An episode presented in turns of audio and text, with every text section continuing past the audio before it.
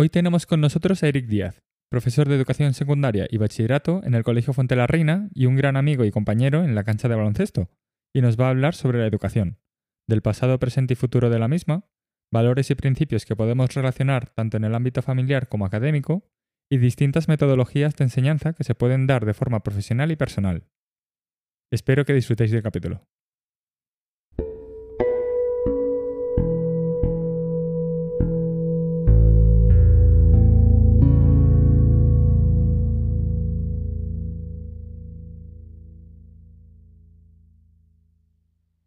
Bueno, aquí estamos en otro capítulo en el Templo de Jai. Aquí hoy tenemos otra entrevista y tenemos una entrevista a- aquí a, a un gran compañero, gran amigo de, de las pachanguillas de baloncesto, ahí en la, por la zona. Y bueno, nosotros nos conocemos eh, físicamente, bueno, de conocernos bien, de- la verdad que poquito. O sea, digamos que del colegio más antes, ¿vale? De Claro. saber quiénes éramos cada uno, pero no conocernos bien bien. Pero ahora sí que es verdad que, bueno, eh, al final el tiempo pues tiene su forma de actuar, ¿no? Y pues ahora, ahora sí. Por suerte en la vida, el tiempo hace que descubran nuevas personas y Jai es una bellísima persona. Y, y bueno, suerte que hemos coincidido en las pachangas de baloncesto los Sí. domingos a las 9 de la mañana. A las 9 de la mañana, ahora en verano. Un poco motivados, todo, todo hay que decirlo. Pero bueno, la verdad que se ha hecho buena piña ahí, ¿no? Sí, y sí, estamos ahí haciendo un buen grupillo. Así que nada, y bueno, pues aquí tenemos a Eric. Pues muchas gracias, Jai, por darme la bienvenida. Y es un orgullo y un honor estar aquí hablando contigo. Ah, Hombre, el, el honor es mío, que la verdad que agradezco que hayas sacado tiempo para venir en, en un sábado aquí por la mañana. Bueno, esto es una iniciativa que me parece muy, muy interesante. No lo he hecho nunca antes y, y vamos a ver qué sale de aquí. Bueno, eh, seguro que tienes muchas cosas interesantes que contarnos, así que vamos, vamos a ver qué opinan los oyentes, ¿no? Vale, vamos a ello. Bueno, pues lo primero de todo, eh, cuéntanos un poquito tu trayectoria. Bueno, eh, quería resumir brevemente, ¿vale? Eh, que ahora Eric está aquí en el podcast porque mm, eres profesor en el colegio en el que nos conocimos. Efectivamente, el Colegio Fuente de la Reina. Sí. sí. y nada, pues ahora sí que cuéntanos tu trayectoria. Pues mi trayectoria es no larga, porque somos muy jóvenes todavía, pero sí que he pasado por, por varios sitios, he tocado varios palos y al final pues soy profesor y, y contento con ello. Entonces, en vez de empezar por el final, voy a ver si empiezo por, por el principio. Sí, sí. En el colegio, mucha presión, Jai. Tú lo sabes que mi madre era profesora del colegio, Sí. entonces estaban los ojos de mi madre observándome y los de miles de profesores que le chivaban a mi madre lo que hacía. Entonces, bueno, al final estaba vigilado, ¿no? Y de alguna u otra manera, pues eso me, me hacía pues esforzarme en ser un poco responsable. Ujú. Así que nada, el colegio fue bien. Eh, Yo era buen estudiante, atendía y me portaba bastante bien. Y bueno, se me daban bien las matemáticas, física y química y tiré por la rama de, de ciencias. No tenía muy claro lo que hacer, así que elegí hacer ingeniería industrial. Vale. Y, y bueno, mi criterio para elegir una universidad u otra pues fue directamente la, la cercanía. Fue la universidad que me pilla más cerca de casa. Bueno, que no, está, no es mal criterio tampoco. no, ¿eh? más criterio. Y, y la más cercana era pues en Gregorio Marañón, la Politécnica Industriales. Y que, muy, que es muy buena también. Y sí, sí, sí, tenía buenas referencias, esa universidad las tiene todavía y, y nada, ahí me tiré ahí por ese camino y oye, después las hostias que me di, a veces me arrepentí, ¿eh? Sí, Sí, porque en primer año de carrera pues eh, me encontré con junio habiendo aprobado una asignatura de 12, Ostras. habiendo estudiado y habiéndome gastado 1.500 o 2.000 euros en, en academias. Sí, sí. madre Entonces, bueno, ahí decidí, digo, ¿qué hago? ¿Tiro para adelante o, o me cambio? Mm. Y dije, venga, date la oportunidad de, de ir a la convocatoria de septiembre, por aquel entonces había septiembre y no, y no julio. Ujú. Y ahí aprobé cuatro. Y ya con 5 de 12 dije, bueno, pues ya tiro para adelante con la carrera. Ujú. Así que, ¿qué habrías hecho tú? eh? Con una asignatura de 12, ¿eh? Yo, Pues a ver, yo la verdad es que mi historial sí que es verdad que yo... es curioso porque yo empecé una ingeniería, Anda, mira. que yo no sé si tú sabías eso. No, no lo sabía. Pues yo empecé ingeniería eléctrica en la Politécnica de, de Embajadores. Hostia, vale, sí. Y ahí claro, sí. sí. que es verdad que el primer, estuve el primer semestre Sí. Y la verdad que, bueno, sin tirarme flores, pero yo sí que ese primer semestre lo saqué bien, ¿vale? porque le- sí que le estuve trabajando mucho. Porque al final eso, llegas a un sitio nuevo y dices, ostras, eh, como que hay que apretar aquí, ¿no? Hay que... Sí. Y sí que estuve ahí apretando fuerte, pero al final como que, no sé, como yo me metí en ingeniería un poco como por inercia, porque sinceramente yo al salir de segundo bachillerato yo no sabía qué quería hacer.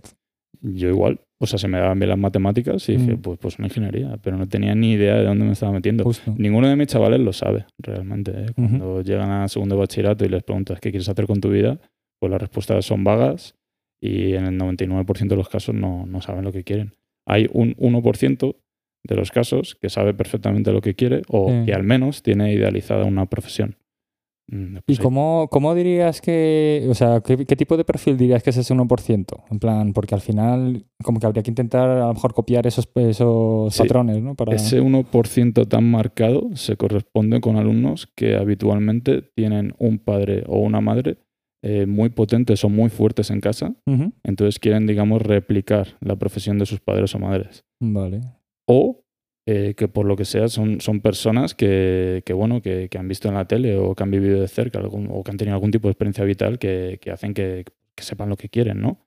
Sí. Eh, claro. Alumnos, yo que sé, que han sufrido algún tipo de enfermedad y dicen, pues yo debido a esto, yo quiero ser médico el día de mañana, Ah. por ejemplo. Pero son una minoría, ¿eh? La mayoría de los alumnos con Ya, sí que 18, estamos 17 ahí- años no saben lo que quieren. No lo sé yo ni con 34 años a veces. No sé. Bueno, pero estás Nos ahí. bueno, pero estás ahí. Bueno, eh, la parte en la que yo vi un buen perfil para entrevistar fue porque veía que tú tenías mucha ilusión de cara a la enseñanza, que es como algo que veo que escasea mucho, ¿no? A día de hoy, a lo mejor. Sí, sí. O sea, yo. mm, Lo mío no fue vocacional. eh, Lo mío fue un poco ensayo y, y error, porque yo terminé la, la ingeniería y empecé a trabajar en una oficina. Y mm, la oficina como tal no me gustaba. El trabajar con un ordenador, pues es que el ordenador no, no te habla, no te dice nada, no contesta, no, no hay nada de humano, digamos. Y mm, en esa empresa en la que estuve pasé por varias experiencias que sí que me gustaron, pero que me parecían que, que, bueno, que no las quería para mí a largo plazo. Ujú. Eh, ahora sí que volvemos sobre esto. Entonces al final, mm, digamos que busqué un trabajo que fuera más humano, eh, donde yo mm, me pudiera explayar como persona, ser más sociable. Y la educación era una muy buena opción. Ujú. Eh, ya cuando le añades el hecho de que tú estás ayudando a otras personas, Sí. Pues oye, ¿qué, qué más quieren? ¿no? Y lo probé y dije, oye, es que esto es un poco adictivo, ¿no? Sí. Adictivo porque hombre, que te escuchen 30 personas y conseguir mantener su atención y bueno, pues a veces dices, joder, cómo, cómo mola Sí, esto. No ocurre siempre, ¿eh? Una de cada 10 veces. Hay nueve de cada 10 que a veces no te están escuchando, no te están haciendo caso y estás pidiendo por favor un poco, un poco de silencio, ¿no? Pero bueno, en general mis alumnos se portan muy bien. Mm. Sí, porque estás dando clases a qué cursos? Eh, de cuarto de la ESO para arriba, entonces de Vale. 15 años 16 eh, hasta los 17, 18. Y las edades como más espabiladas, ¿no? Por así decir, de dentro del colegio, por así decir. ¿no? Son, yo creo que cada etapa de la vida tiene su complejidad, pero estos chicos eh, empiezan a desarrollarse como personas, empiezan a tener criterio propio y están un poco perdidos. Tienen que empezar a tomar dec- decisiones en la vida. Eh, algo tan sencillo como elegir itinerario de me voy a ciencias sociales, a humanidades, o qué, qué voy a hacer con mi vida. Bueno, pues esas decisiones que en realidad marcan el día de mañana, pues se toman a edades muy tempranas y los chicos están un poco perdidos, ¿no? Están otras cosas también, las hormonas pues influyen. Sí. Vienen muchas cosas en muy poco tiempo, ¿no?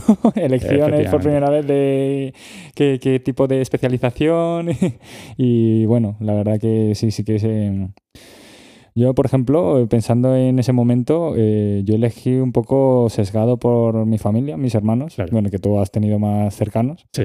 Eh, todos habían hecho ámbito sanitario, o sea, ámbito de ciencias, Claro. de la salud en general, de biología y demás. Entonces, claro, yo... Como Te viste que- forzado de alguna manera. de, algún- de manera pasiva, o sea, Sí. tampoco me parecía Sí, sí, sí. mal, porque yo luego veía la parte de letras, por así decir, y era como, uy, eh, no veo mucho interés por mi parte ahí, ¿no? Como que sí que veía más interés en esa parte más de ciencias, de biología, luego dibujo técnico y demás. Eso me parecía más siempre como, y además también te lo vendían como, eso tiene más salidas.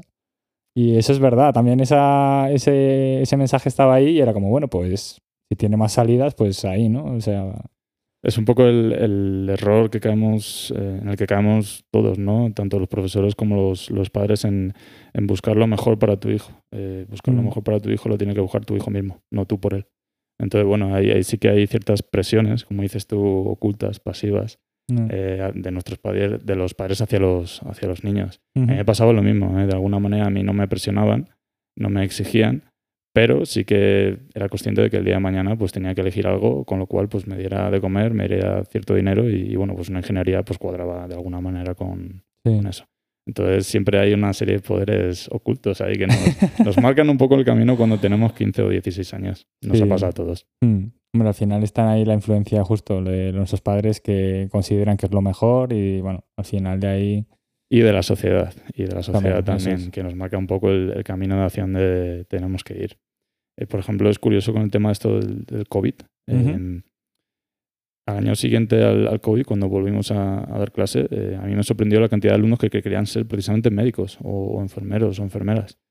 Eh, me sorprendió, ¿no? Cómo, cómo influye el hecho de que tú veas a un médico o un enfermero o enfermera todos los días en televisión, hace que el día de mañana haya un montón de gente que quiera ejercer esa profesión.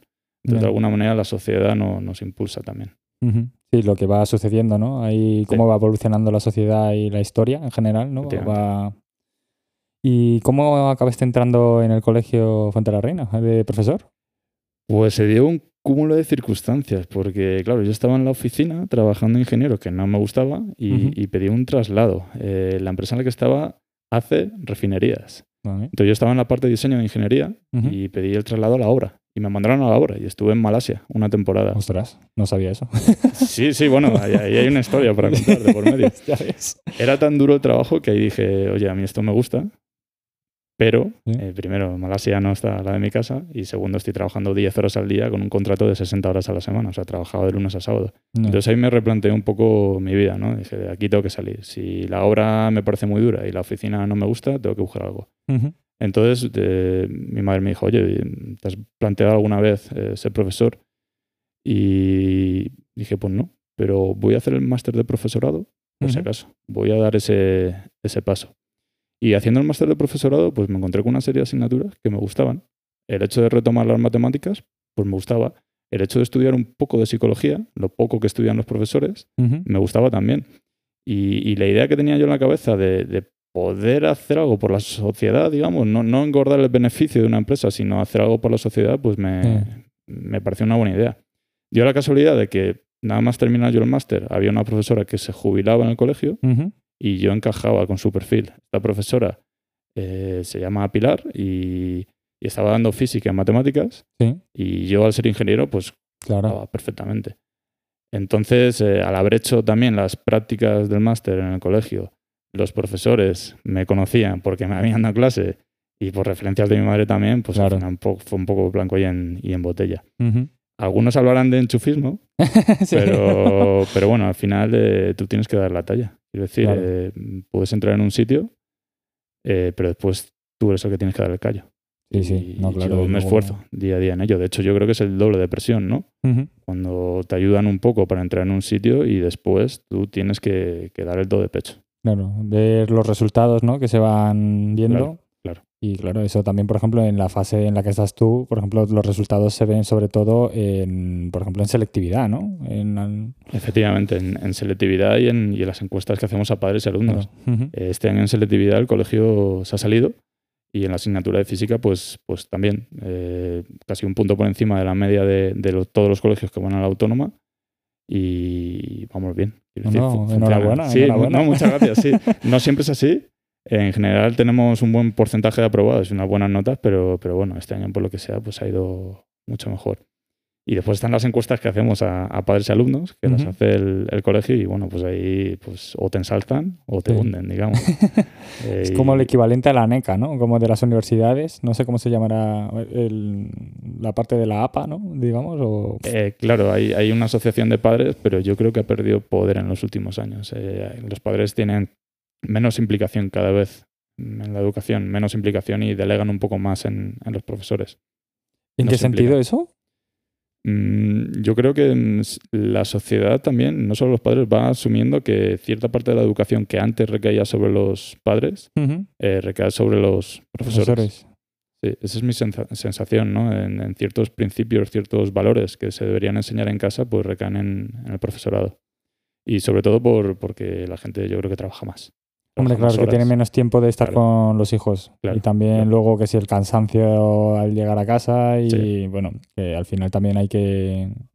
Y padres Eso. Mm. cada vez más mayores también. Eh, Eso es una realidad. Un padre que acaba de tener un, un niño con, con 40 años, pues no es lo mismo que uno que lo ha tenido con 30. Ya. Eh, el de los 30 años, pues está menos cansado y el de los 40, pues ya cansado, llega más cansado. Lo normal. Bueno, eh, nosotros no tenemos hijos, no, No, sabemos no, lo no, que es, pero, pero sí, sí, la verdad que tiene que ser duro, claro, sincronizar todo eso, ¿no? Eh, trabajo y luego la educación con los hijos, ¿no? Y al final, eh, yo sí que es verdad que hay un pensamiento que yo tengo que, que mucha gente con el tema de un poco eh, este bucle social que hablábamos antes, ¿vale? Antes de que ahora también hablaremos de ello, pero como esa inercia, ¿no? Como de en la vida hay que hacer ciertas fases, ¿no? Como colegio, universidad, eh, trabajo, eh, familia, hijos Sí. eh, y morir, ¿no? Efectivamente, una especie de determinismo y, y que no tiene por qué ser así. claro. Es que la gente tiene que pensar que, que- que el destino es suyo, el destino no está escrito, el Mm. destino cada uno toma sus propias decisiones y nadie te Mm. tiene que imponer nada. Y la decisión que eliges tú en tu vida es igual de válida que la que elige otra Ujú. persona. claro. Entonces, bueno, habrá gente que quiera tener hijos, habrá gente que no, habrá gente que estudie una carrera, habrá gente que no. Y Mm. todo es igual de válido. Pero Justo, claro, eh, pero mucha gente guiados por esa inercia, Sí. al final luego también tienen hijos en una situación en la que pues luego responsabilizarse tanto mm, emocionalmente y a nivel, pues eso, psicológicamente de, de ese hijo o hija, pues también que luego repercute en estas situaciones, ¿no? Que luego veis los profesores, ¿no? En la cual os derivan de que vosotros tenéis que encargaros de eso y es como, pues, oye, eh, el hijo tiene que venir con unos valores de casa, ¿no? Que luego en el colegio aprenderá otras cosas, ¿no? Sí, sí, hay- mm, te podría contar miles de anécdotas. Lo más llamativo, por ejemplo, es, es lo chocante que me sigue resultando a mí después de cinco años en educación el, el tema de, de comunicarme con los padres separados o, o divorciados. Si lo hago por correo, eh, no les puedo poner en copia a los dos. Tengo que escribir un correo al padre y un correo a la madre, por separado. Eh, y eso es así por protección de datos, ¿no? Eh, te das cuenta que los niños mm, se juntan con el padre o con la madre en función de quién les da más. ¿Más en qué sentido? Más ¿A nivel material a o a nivel nivel material. No, no el padre que me. El padre o la madre que me exige más o que busca lo mejor para mí, eh, no tiene por qué ser el Con el que me quede, digamos. Eh, me voy con aquel que me da más libertad. Por ejemplo, para hacer lo que me da la gana, para estar hasta las tantas con juegos de ordenador, por ejemplo, sí, o me sí. compra más cosas. Entonces, bueno, los niños no son tontos y, y van hacia eso, van un poco hacia el, el materialismo. Ya. Pues qué pena, ¿no? Claro, eso luego se ve, se repercute, eso se ve en las relaciones de, de que tienen luego en el colegio y demás, ¿no? Y en las actitudes que tienen. O sea, a lo mejor se puede notar ahí, también dirías. Sí, sí, en la forma de, de relacionarse con, con el resto de los alumnos y en la forma de, de ver la vida, ¿no? El, el, apego, ¿no? Lo que llaman, yo creo, ¿no? No recuerdo los tipos de apego que había, apego seguro, apego inseguro, pero Pero evitativo. evitativo, efectivamente. sí, Muchos de estos niños ansioso. tienen una especie de apego que no, que no es seguro eh, y perciben a las personas con cierta desconfianza. Desconfían de las personas y ganarse su confianza es, es complicado. ¿Por qué? Pues porque estas personas en algún momento se han sentido abandonadas. ¿Por qué? Porque los padres se han separado. eh, mi padre hoy no quiere estar conmigo, por eso me manda con mi madre. eh, mis padres cuando se separaron pues no me hicieron caso Ujú. O yo no era lo más importante para ellos. Si es que realmente cuando en una pareja, pues eh, no todo va a ser perfecto. Entonces, Claro. realmente, eh, si tú, digamos que te estás separando o divorciando, de alguna manera, el, el mayor damnificado mm, Claro, claro. no eres tú ni, ni tu expareja, es, es tu hijo. Sí, sí, sí. Entonces, bueno, Está ahí en medio, ¿no? Y que no... está en medio de una batalla Mm. que no es suya y es el mayor damnificado. Es, digamos, eh, un daño colateral fuerte.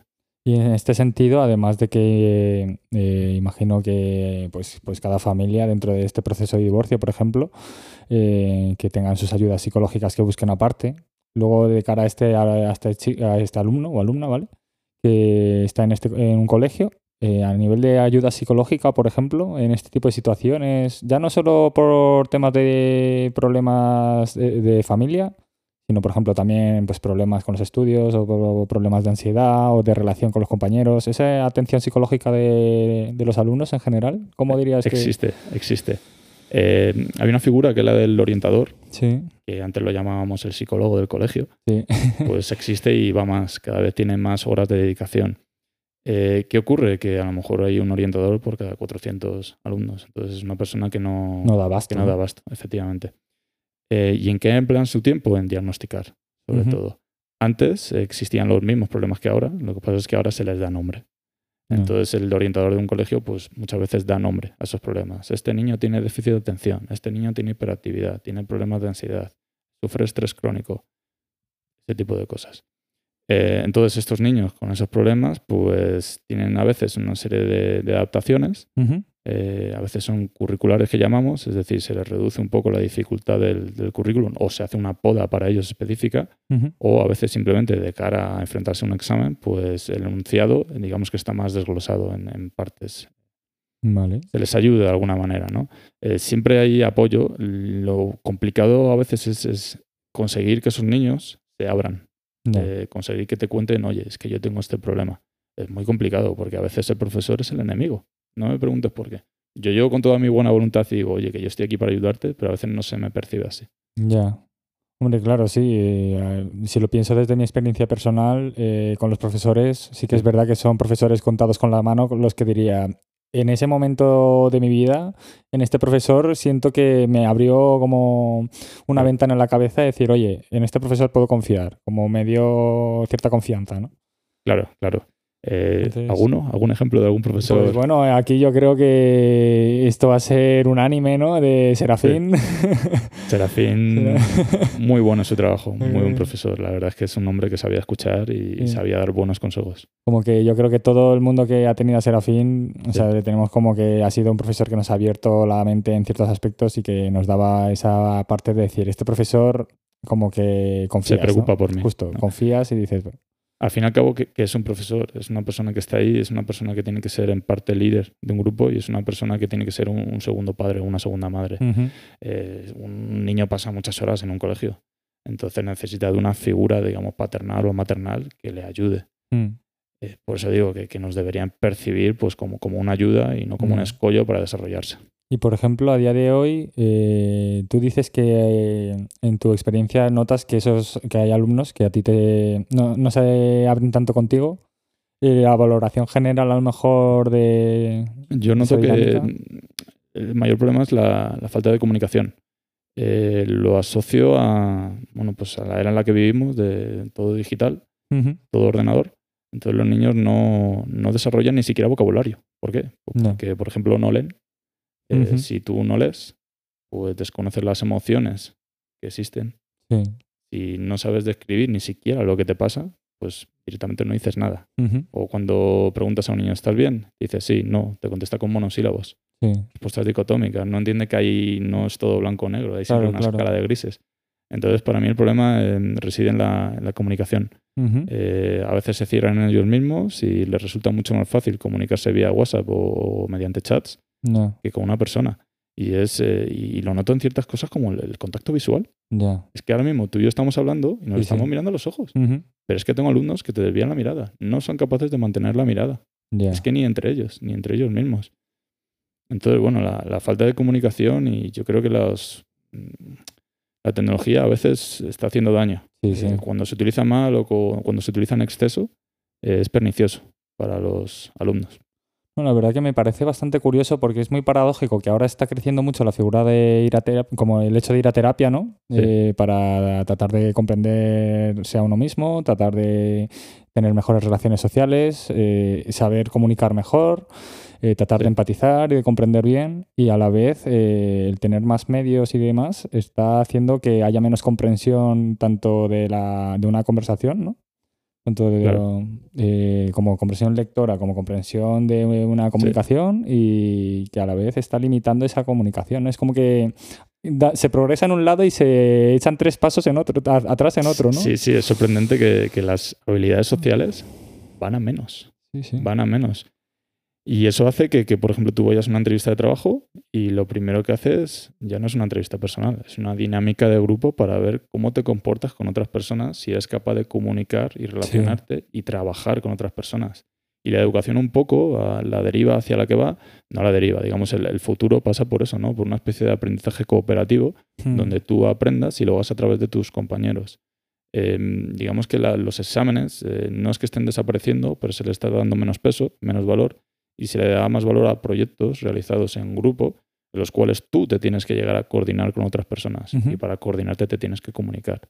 Y eso es así porque es que se está viendo que estamos perdiendo habilidades sociales. Sí, sí, y sí. oye, dentro de los humanos, si mal no recuerdo, habría tres funciones principales que eran nutrición, alimentarse básicamente, relación y reproducción. Entonces, si perdemos la de relación, estamos dejando de ser humanos. No, claro, a ver, también es un poco, eh, estamos viendo la consecuencia que está teniendo este individualismo contemporáneo, ¿no? Que estamos viviendo Sí. y que se ve fomentado porque al final tienes todo al acceso de un movimiento del pulgar y no tienes que mediar palabra con nadie. O sea, ya no hace falta mm, para cumplir esas relaciones que decías, esas tres funciones, eh, la mayoría de ellas ya eh, te ahorras 20.000 pasos eh, sin hablar con nadie y con un clic del móvil, sintiéndote autónomo, capaz de hacerlo a tu manera, sin tener que ver cómo intermediar con alguien para llegar a un acuerdo, para decir esta es la opción que queremos los dos. Sí, sí, es, es increíble. la- los alumnos que tengo la- el tema de la inmediatez, lo quieren sí. todo al momento. La recompensa la quieren al momento. No saben posponer la recompensa. No saben No hay lo que paciencia. es, no hay paciencia, lo que es sacrificarse, esforzarse para llegar a una recompensa. Lo quieren todo ya. Y lo quieren Mm. todo que sea igual de fácil que un clic. Eso es un problema porque en la vida no es así. En la Claro, vida hay que claro. esforzarse, hay que sacrificarse. Entonces, bueno, hay unos índices de frustración bastante altos. Estos niños no toleran la frustración, no saben caer y después volver a levantarse. ¿Por qué? Pues porque lo tienen todo hecho. Con un clic, como dices tú, acceden a muchas cosas. Y por ejemplo, viendo esta dinámica, eh, para intentar, pues eso, al final solucionar este problema un poco de raíz, eh, Sí. al final en las escuelas, sí que no, no, por, no por derivar más presión en las escuelas, ¿vale? Sí. Pero por el tema de, al final, es donde más se concentran, ¿no? Lo- Sí. este perfil de personas, pues de pues hacer eh, como, como excursiones, ¿no? Eh, entre comillas, de pues a nivel de invitar a alguien que haga mm, un poco de Team building. Sí, ¿no? Sí, sí, el team building que llaman las en, en las empresas, pues en los colegios serían las salidas y excursiones que... Y no tanto team building, sino pero de, de, de, de hacer como exposiciones de este tipo de problemáticas, ¿no? Por ejemplo, Sí. en, en los alumnos que tú tienes, que ya empiezan a plantearse este tipo de cosas o tener más interés a lo mejor en o ser más conscientes de esto, ¿vale? Eh, que se les puede explicar esto y que les haga un clic en la cabeza o de Claro. alguna manera, pues que cada X tiempo, cada X, como de una forma periódica, e invitar a alguien de fuera para que en el colegio a cada curso, digamos, que haga una actividad como adaptada pues a la edad de cada grupo, ¿no? Eh, En sí, la que se intente hacen- fomentar eso.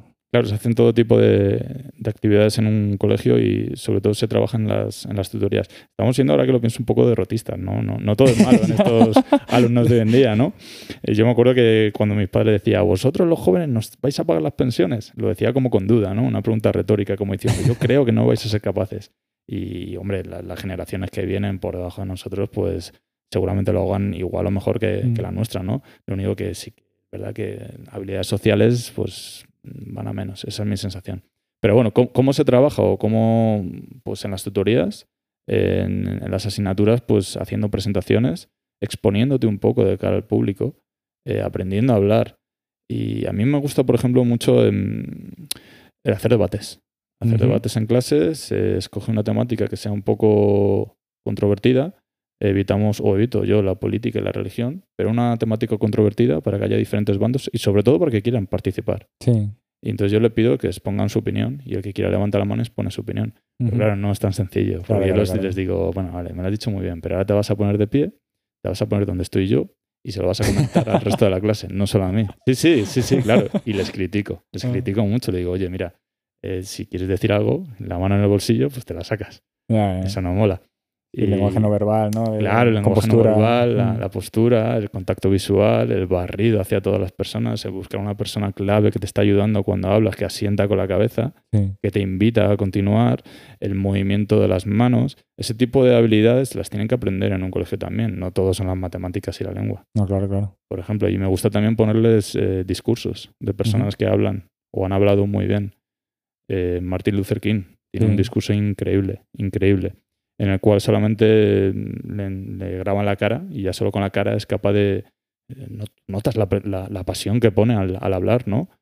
Ese tipo de cosas son las que yo por lo menos intento enseñar. Y eso lo haces, eh, digamos que tú eres tutor de algunos cursos, ¿no? Imagino. o- Pues llevo un año, dos, dos años ya sin, sin ser tutor por, por diferentes motivos, porque también estoy metido en la, en la gestión del colegio y no, no de abasto. Pero sí, Sí, cuando tengo una guardia que hacer, cuando un profesor falta porque está enfermo o tiene Vale, una vale, cita médica, pues a lo mejor yo voy a, un- a otra clase a cuidarlos Ujú. y siempre te piden, vamos abajo a Sí. jugar al fútbol. Sí. Le dices, bueno, pues jugar al fútbol está muy bien, pero vamos a ver si podemos hacer algo más de provecho, ¿no? Ya. Y oye, pues algunos alumnos lo, lo agradecen. ¿vale? Ujú. Son sesiones eh, cortitas, de 50 minutos, una hora. Y cuando ellos participan sobre todo y se dan cuenta de que hay un margen de mejora y que lo están haciendo realmente bien, muchos de Sí. ellos, pues, pues les gusta. Pero y te iba a decir, es que justo una paciente me comentó, porque es Sí. profesora también, ¿vale? Y esta paciente me decía que hay concursos de debate, ¿no? Eh, creo que ella me lo comentaba a nivel de Madrid, de la Comunidad de Madrid. De hecho, creo que me dijo que ganó un colegio del Ganés, si no recuerdo mal. No, no sé si a lo mejor el Fuente la Reina tiene algo de... como un, un club de eso. Pues no, no, pero tomo, tomo nota. Tenemos eh, muchos clubes. El club de montaña, por ejemplo, Ah, mira. está muy bien. Eh, y también eh, las escuelas, escuelas de todo, de todo tipo, de diferentes eh, temáticas. Pero no, oye, no, justo no lo tenemos, así que tomo nota y lo, Pues mira. si lo implementamos por el año que viene. Pues sí, la- con la dinámica que me dices, eh, Sí. de hecho podrías ser tú el que, el que lo lleva. No, no, no, no. o sea, te- hay, Más ejemplo, cosas ya no. no. No, no, no. hay- hay- sé que hay un taller de oratoria que, que lo dan como una asignatura complementaria en primero o Sí. segundo de la ESO. Y yo creo que esto le corresponde a los profesores de lengua. Ay, yo no O- Yo no soy un experto, soy un simple profesor. bueno, pero a veces la motivación de uno mismo hace más que eh, el historial académico de otro. No sé si me explico. Sí, sí, yo creo que es todo en la vida. El, el- el esfuerzo que sí, pongas, el sacrificio, el, el decir, esta es mi meta, voy a pelear y voy a luchar por ello. Sí, sí. Eh, eso también hay que transmitírselo a los chicos, ¿no? El decir, oye, busca aquello que te guste y persíguelo y muérdelo y déjate la piel para conseguirlo. Ten un motivo, un porqué de estar aquí en la vida. No vivas Eso es. por vivir. Busca algo que te guste. Y bueno, hablando de eso, también quería hacer un inciso de hablando de las partes de actividades extraescolares que hay. Sí. Que bueno, eh, el Fuente la Reina siempre ha tenido a ese nivel de baloncesto ahí, ¿no? Como- Sí, sí, bueno, sí, sí. que ahí, bueno, también se enseñan muchos valores ahí en el deporte, Sí. en equipo y demás, oye. Sí, sí, está, está muy bien porque yo creo que el deporte colectivo, sobre todo, eh, te enseña eso, a convivir con otras personas y digamos también que es una fuente de, de esfuerzo, de sacrificio y el de buscar llegar a una meta. Sí. Eso está francamente bien. Y después ya, cuando cumples o pasas los 30 y bajas a las canchas del barrio y, y te sigues juntando con, con niños de 20 años, de 16, pues bueno, ya sabes tú, Jai, que es lo que, lo que hacemos los mía. domingos. Sí, sí, ahí los domingos estamos, pues es muy diverso el grupo que tenemos. Sí, Hay tanto chicos de 16 años que tienen un Claro. nivel increíble ya. Claro, estábamos hablando de Álvaro, no sé si sabes sí. que Álvaro eh, está mm, yendo a clases de tecnificación. Es una persona que, que se está esforzando, que se está sacrificando por algo que le gusta, por el baloncesto. Sí, sí. Y baja a las canchas y entrena por su cuenta, y va al gimnasio por su cuenta, y da clases particulares de, de baloncesto, recibe, mejor dicho. Ujú. Entonces, bueno, esa, esa es la idea, ¿no? El, el- el buscar algo que te guste y, y a- a por ello. Sí. Y este tipo de coaching, por así decir, eh, en el Fuente de la Reina no lo verías como mejor, por decir Fuente de la Reina porque es el caso Sí. en el que estás, pero en las escuelas en general, tanto a lo mejor como coger figuras de fuera, en plan Sí. como eso de coger a alguien que se dedica a esto y decir, bueno, pues eh, hacemos una inversión de para esto en este año, pues dos veces al año que venga y como tantear a, a estos cursos para ver si conseguimos ahí algo que sean de alguna manera más conscientes o Sí, algo así. vienen, muchas veces vienen padres a, a dar charlas. Eh, por ejemplo, recuerdo hace dos años, o antes del COVID, ya no me acuerdo, eh, vino un, un fiscal. Ujú. Eh, el padre de uno de nuestros alumnos era fiscal y bueno, se acercó al colegio para dar una charla de, de temas de, de bullying, ¿no? Sí. Las implicaciones que tenía, por ejemplo, sacar una fotografía a un compañero, Ujú. ese tipo de cosas. Vienen muchos padres también y, y cuentan su experiencia personal, sobre todo a los chavales de, de segundo de bachillerato. Y básicamente, pues, eh, dan ejemplos, ¿no? De lo que, dónde puedes llegar Sí. y pasas por este camino, digamos. Tipo de cosas. Gracias. Eh, es que aquí Eric tiene tantas cosas que contar y tan poco tiempo Eric, yo quiero que sepas que aquí puedes venir las veces que tú quieras, es un espacio que podemos compartir sin problema, ¿vale? Aquí a todos los que han venido por aquí, yo siempre os digo que es un espacio al que podéis recurrir y sin problema, ¿vale? Vale, perfecto. No hace falta que me cuentes todo. Vale, es que, Jai, ya sabes que yo, yo tengo mucha cuerda. ¿eh? Esto es el profesor, nos tiramos el rollo, somos espontáneos y Sí. hablamos todo lo que quieras. más? Sí, voy, a, voy a comentar así brevemente que antes Sí. de empezar esta entrevista me dice, me dice Eric, eh, no, no, pero si a mí esto se me va a dar bien porque en general hablas a 30 alumnos, ahora hablando solo a una persona, pues sin, sin problema. Y al final he sentido yo más la presión, ¿no? De decir, jolín, al final No, hombre, tampoco es eso, pero, no voy a saber mediar esto. pero hay- o sea, hay que vivirlo. ¿eh? Hay, hay que ser, igual que es adictivo ser profesor, también es ponerte a 30 alumnos, tienes que prestar atención a todos ellos y estar atento a todos ellos, pues es, es estresante a veces. Es cansado Sí, sí. más que estresante. Entonces, bueno, estar aquí ahora hablando contigo, como si Mm. nos estuviéramos tomando una cerveza en un bar, pues oye, que me parece Sí, sí. sencillo. Es una conversación normal y corriente. Además, eh, con lo que dices de los alumnos, pienso, en plan, que desde cuando, desde la zona del profesor se ve todo, ¿no?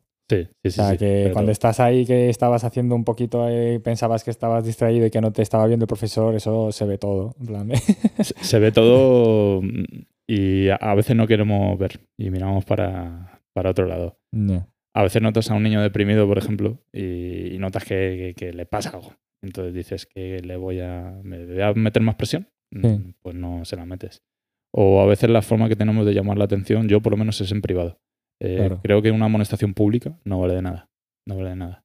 Eh, quizá haces, ayudas más a esa persona diciéndole nada aparte, ¿no? Eh, ¿Qué te pasa? Sí. Y aunque no me quieras contar nada, aunque no te quieras abrir a mí, por el motivo que sea, que sepas que si en algún momento eh, necesitas algo, yo estoy aquí, ¿vale? Ofrecer la mano, simplemente. Sí, lo que comentabas de que se abra a ti, ¿no? De Sí, eh, ofrecerle un espacio de confianza. Porque Claro. si haces esa amonestación en público, creas más aversión, de hecho, ¿no? Como más de, Efectivamente, este, efectivamente. este profesor me ha molestado, me ha creado una situación de, de disconfort. Efectivamente.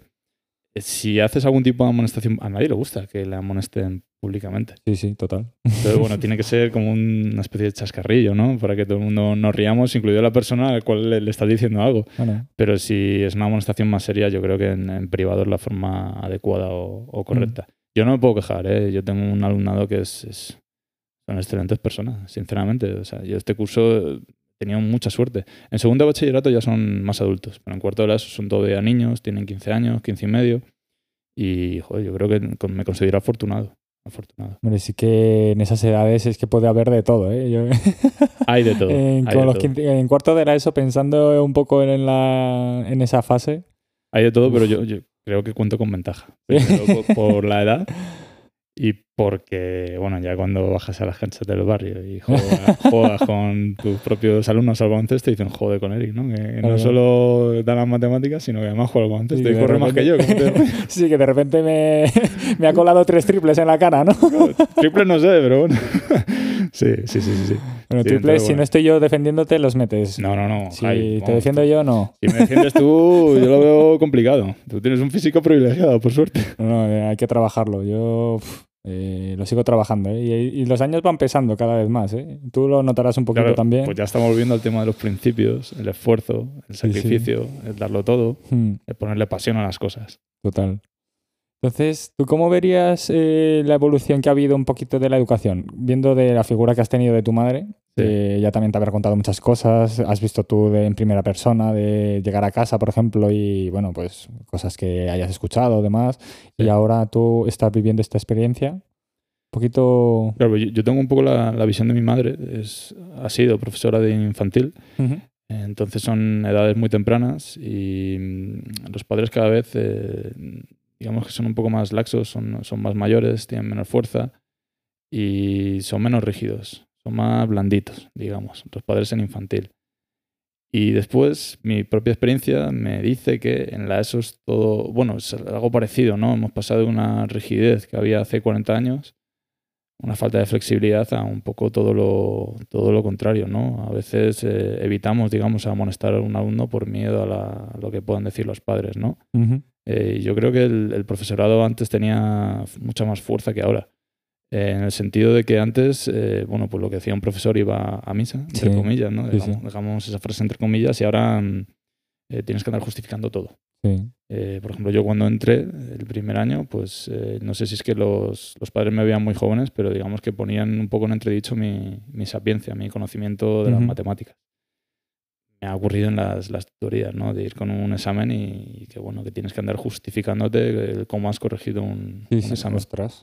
Sí, sí, eso, eso ocurre. Pero bueno, ya. Pero ¿y este padre, por ejemplo, el caso de este concreto, por ejemplo, ese hombre sabía de matemáticas? ¿O qué pasa? sí, bueno, tenemos un, tipo de alumnado cuyos padres, pues son. Hay un poco de todo, una de todo. Entonces, bueno, hay algunos que sí que son ingenieros o matemáticos y sí, sí que saben.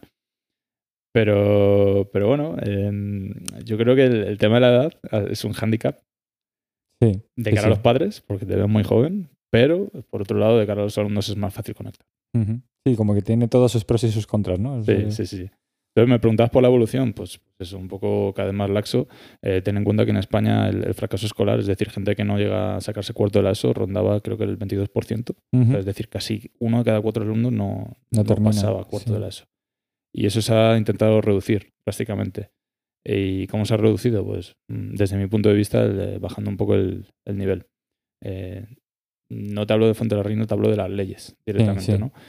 Como, por ejemplo, pues en cuarto de la ESO, eh, para promocionar y que tenga el título de cuarto de la ESO, eh, tenías que pasar limpio y ahora, por ejemplo, con dos asignaturas, pues te dan el título de cuarto de la ESO. Ese tipo de cosas, ¿no? Ese tipo de flexibilización que, bueno, que puede estar mejor o peor según cómo lo, lo miren, ¿no? Hombre, yo así a bote pronto lo veo mal. O sea, no me parece bien. Claro, se hay que poner un baremo y si ese baremo que pones lo puedes pasar, mm, o sea, puedes flaquear en un par de sitios, pues no me parece que sea un baremo, ¿no? Digamos que se ha bajado el, corte, mm. los mínimos se han, se han, reducido. ¿Eso qué hace? Pues que sea más fácil para todo el mundo llegar, es decir, al que le cuesta mucho, pues termina llegando. Y, hay otros alumnos que te cogen, les estás dando la mano y te cogen en el sentido de que, bueno, que puedo pasar con dos asignaturas. Entonces me voy a dejar dos asignaturas si no las estudio. Pero bueno, hay, hay, un poco de todo. No todos son así, eso es una minoría. En general, los niños son responsables. En general. O, se intentan esforzar. A mí estas cosas que me cuentas, claro, me chocan mucho porque yo, mis padres son coreanos, ¿no? Y vienen de una educación muy rígida. Y claro, eh, yo sí que es verdad que no ha sido el ejemplo ejemplar, obviamente. He sido más, más tranquilo, la verdad.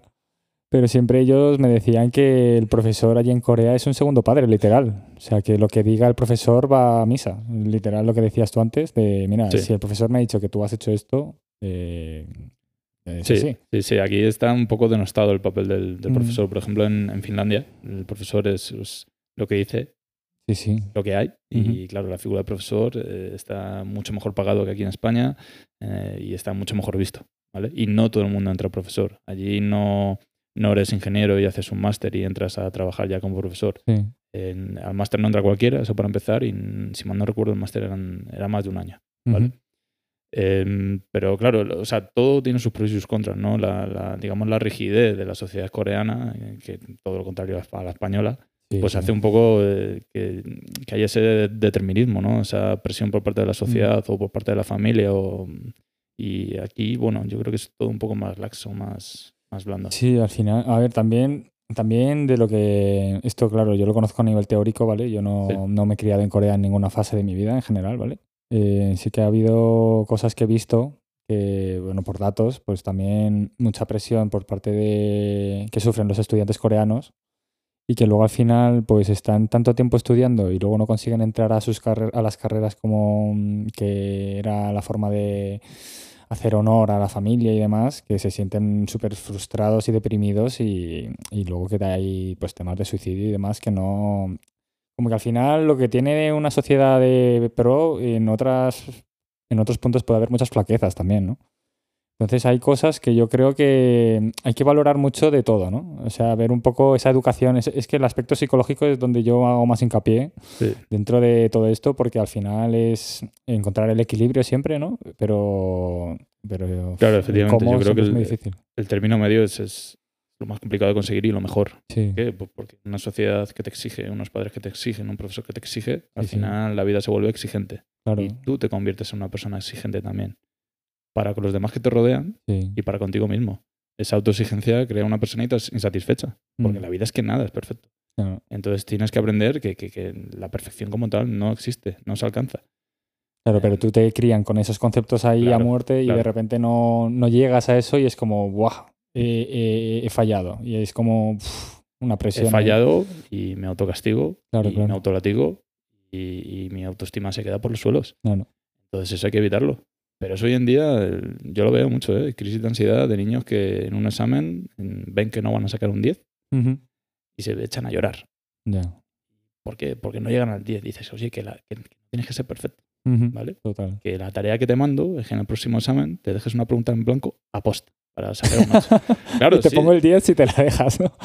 No, no, no. La, la cuestión es eso, que, que no llegar al 10 Ya. y, y que veas que no se acaba el mundo, que no pasa nada, que ese nivel de exigencia tampoco es bueno. O sea, por un lado tienes alumnos No. que no hacen nada a veces y por otro lado tienes alumnos que Eh, tienen una demasiado, exigencia ¿no? brutal.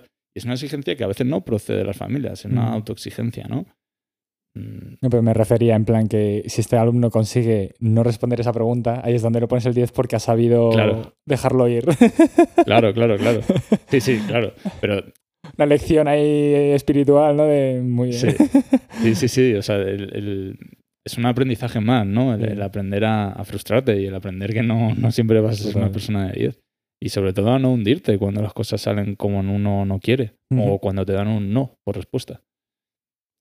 Mm, Y por ejemplo, algo que sí que me ha venido ahora, eh, que es como que sí que lo vería interesante, es a lo mejor en algún momento, pues a lo mejor en primaria una asignatura en algún momento, como en cuarto de primaria, por poner un ejemplo, luego en primero de la ESO, segundo de la ESO y luego una en bachillerato, una asignatura que fuera más enfocado eh, a una asignatura, pero para conocer estas cosas, más a nivel emocional como responsabilidad, Sí. como una asignatura que fuera, eh, pues por llamarlo así de, de una manera, emociones. Sí. Y, que, y que se estudiara durante un año eh, las emociones y se hiciera cosas, tareas de comprender eso.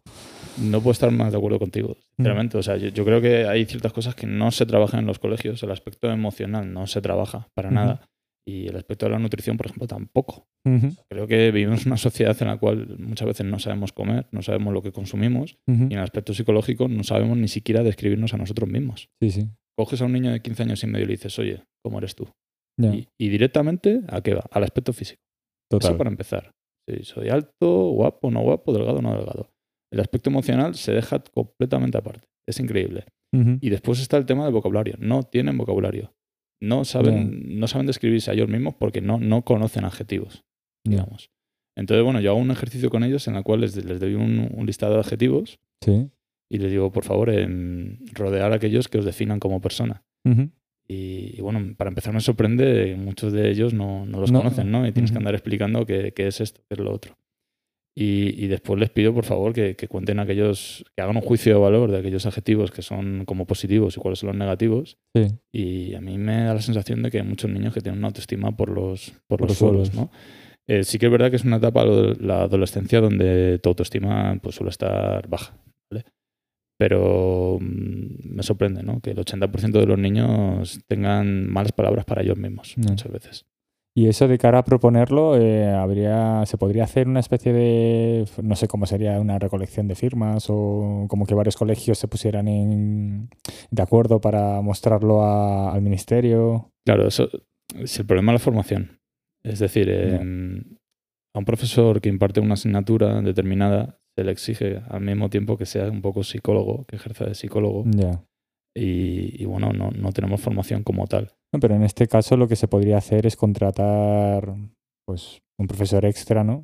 Que Sí. fuera, pues, pues que fuera psicólogo. Sí, sí, ¿no? sí. Claro, lo que pasa es que las, digamos que las asignaturas eh, no las, Claro, no las estableces tú. No, claro. no las establece el colegio, sino que las establece el, BOE, ¿no? Aparece en el BOE lo Claro. que se tiene que dar y los diferentes itinerarios. Y eso no sería, bueno, es que, claro, yo no sé si esto ya empieza a chocar porque igual que mucha gente dice hoy en día, es que claro, esto, este es un argumento que he escuchado en, en muchos, en, en mucha gente, ¿vale? De, claro, es que te enseñan, te hacen aprenderte la literatura durante cuatro años, que Sí. sí, pues bueno, todos los autores y demás, y, y luego eso yo no lo empleo en mi vida, pero claro, a mí no me, nadie me ha enseñado a gestionar mis impuestos ni, ni tal. Entonces, claro, eso yo creo que choca porque luego hay una profesión, que es el de gestor, Que si la gente supiera, todo el mundo supiera gestionar sus impuestos y demás, pues esa figura igual no existiría tanto, ¿no? Entonces yo no sé si esto ya choca con a nivel política de pues respetar como que no haya ay que no me sale la palabra eh, intrusismo, Intrusismo. Y, y nada, pues yo no sé si esto va por ahí también, eh, con el tema del BOE, que en el Ministerio de Educación no lo consideren porque prefieren tener una sociedad así, que luego pues a nivel de psicología, pues que acudan a este profesional de forma privada, Claro. que a nivel luego público, el aspecto de- del psicólogo a nivel público siempre, de lo que yo he escuchado, siempre son malas experiencias. Claro, pues, pues la verdad es que no, no lo sé si hay algún tipo de lobby oculto, ¿no? Impulse hacia, Ahí tratando de buscar ahí. un sitio. Eh, no, lo sé, pero espero que no me digan mis compañeros en esta entrevista. Sí que es verdad que el aprendizaje memorístico eh, tiene que estar ahí. eh, tenemos que practicar con la memoria, pero aprenderte en qué fechas ocurrieron ciertas batallas en España eh, o, o qué obras escribió un determinado escritor, pues yo tampoco le veo mucha utilidad. Pero eso yo, claro, está hablando una persona que imparte matemáticas, ¿no? Entonces yo, yo soy más de lógica, de, de procesos, digamos, ¿no? De aprender a... Tienes estas reglas y tú aprendes a utilizarlas en un determinado contexto o problema. Mm. Entonces, bueno, claro, yo que no le veo la utilidad. Ya te A digo, ver, hay que saber ciertas bases, nociones de historia y demás, ¿no? Y de cultura de, bueno, de- del país donde vives, ¿no? De Sí. la cultura. Porque yo, por ejemplo, yo en el colegio estudiaba la cultura de aquí, pero en verdad mi cultura, si hablamos de mi cultura, es, eh, hablando de mi familia, pues es de Corea del Sur, ¿no? Sí. Entonces, como que yo entiendo que se estudie historia y cultura de la sociedad en la que vives. Sí. Pero bueno, eh, no hay que olvidar ¿no? que a una persona eh, se compone como saber comprenderte tú a ti mismo antes de comprender lo demás, ¿no? Un poquito esa dinámica también, ¿no? Claro, o sea, yo creo que la historia, mm, digamos que resume un poco el, el origen, ¿no? Tu origen también, Mm, porque sí, tú sí. perteneces a ese país. Entonces es importante. O sea, saber de Mm. dónde vienes. Para Sí. conocerte a ti mismo tienes que saber de dónde viene toda tu familia. Eh, eso es importante. El tema es el enfoque, ¿no? Si le das un Claro. enfoque memorístico o un enfoque también patriótico, porque la asignatura de historia, quieras que no, pues, entre comillas, forma patriota, ¿no? Bueno, eso... Forma ciudadano, ¿no? No, sab- no sabría decirte, ¿eh? Yo creo que ahí puede haber de todo un poco. Depende del enfoque que le des. Claro, Sí, justo. sí, sí. Algunos eventos te parecen mejor, otros peor. otros- Claro, claro, claro. Claro, pero sí que es verdad que, que, bueno, el paradigma español pues está un poco enfocado a, a memorizar a veces Ya, sí, sí. y hay otros enfoques, por ejemplo, como el americano, que es mucho más práctico. Mm, Eh, también es verdad que la, la tipología de colegio es, es diferente. Allí tienen macro colegios, con macro laboratorios, con otro tipo de instalaciones y aquí en España es más habitual eh, Mm. colegios más chiquititos, ¿no? como, como el Fuente de la Reina, que son línea 3.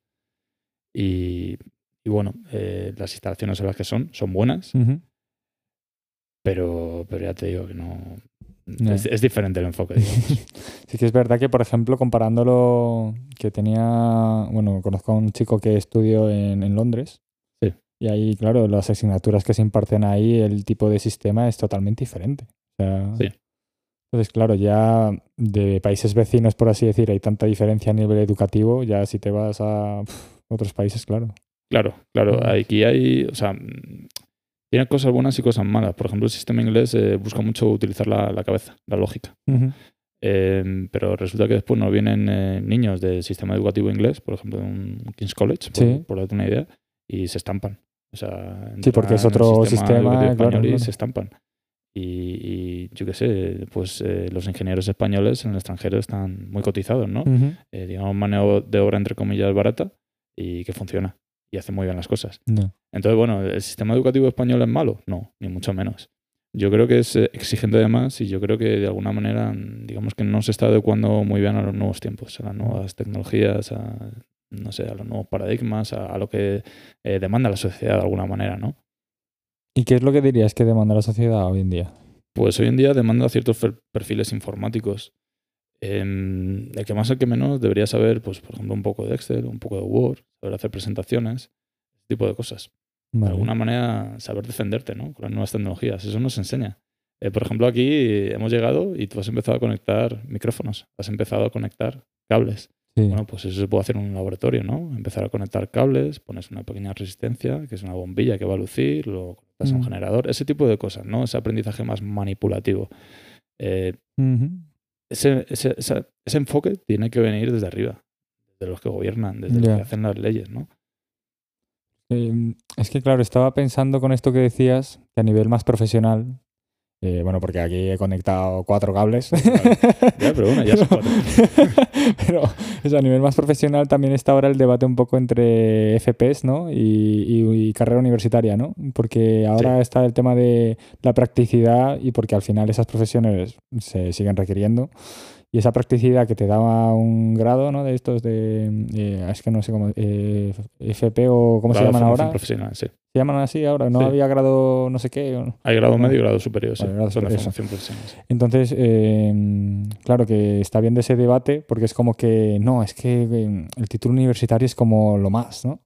Y como que ahora está creciendo el tema de la formación profesional un montón porque está, la gente se está dando cuenta de que a lo mejor eh, invierte mucho tiempo en la universidad y de repente sale uno de un FP y ya está ahí trabajando y posicionándose medianamente bien.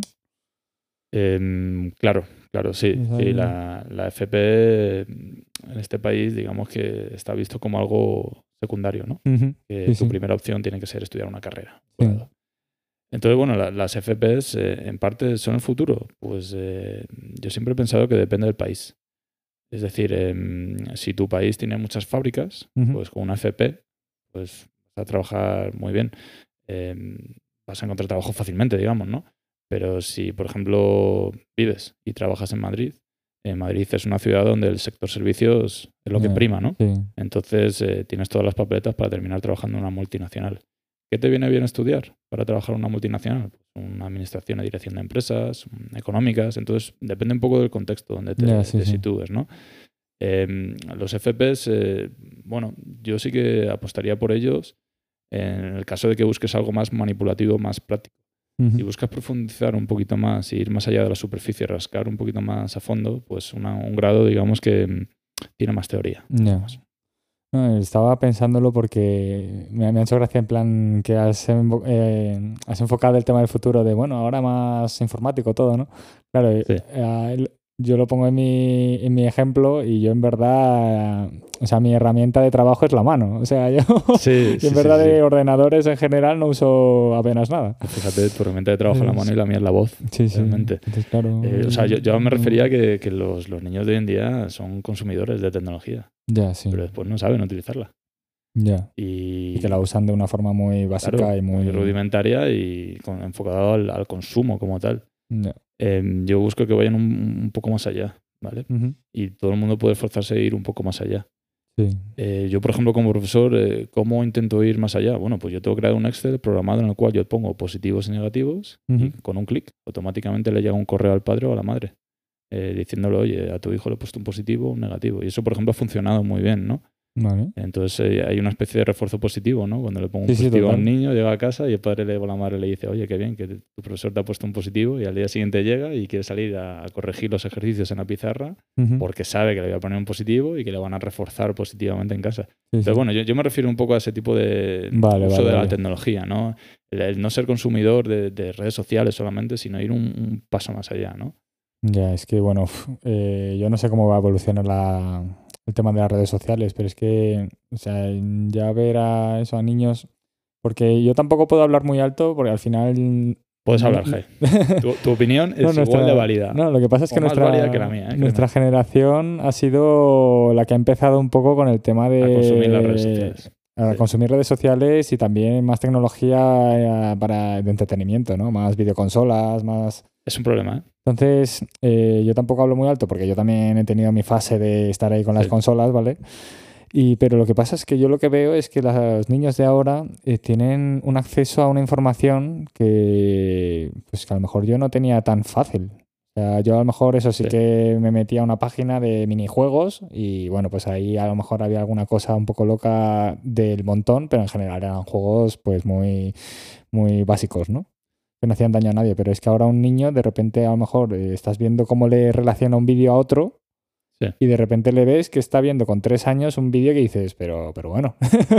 Sí, sí, sí, es, es- Sí, es- de- es un problema, ¿vale? Eh. Yo lo he dividido en, en, digamos, en, en tres fases. eh. Bueno, no tres fases, ¿no? Tres, tres partes completamente diferentes. Por un lado están los videojuegos, que generan una adicción brutal, pero brutal. Y una cosa es que tú consumas un videojuego para desconectar. Tenía un día estresante, necesito un estímulo y juego media hora un videojuego para desconectar. Eso está muy bien. Pero ojo, cuando ya pasa de media hora a cuatro horas al día jugando a un videojuego, pues hombre, Mm. tienes un problema de adicción. Eso por un lado. Después el tema de las redes sociales, que generan una frustración increíble en los alumnos, Ujú. en los niños, porque se creen que lo, lo que aparece en las redes sociales es como deberían ser ellos, ¿no?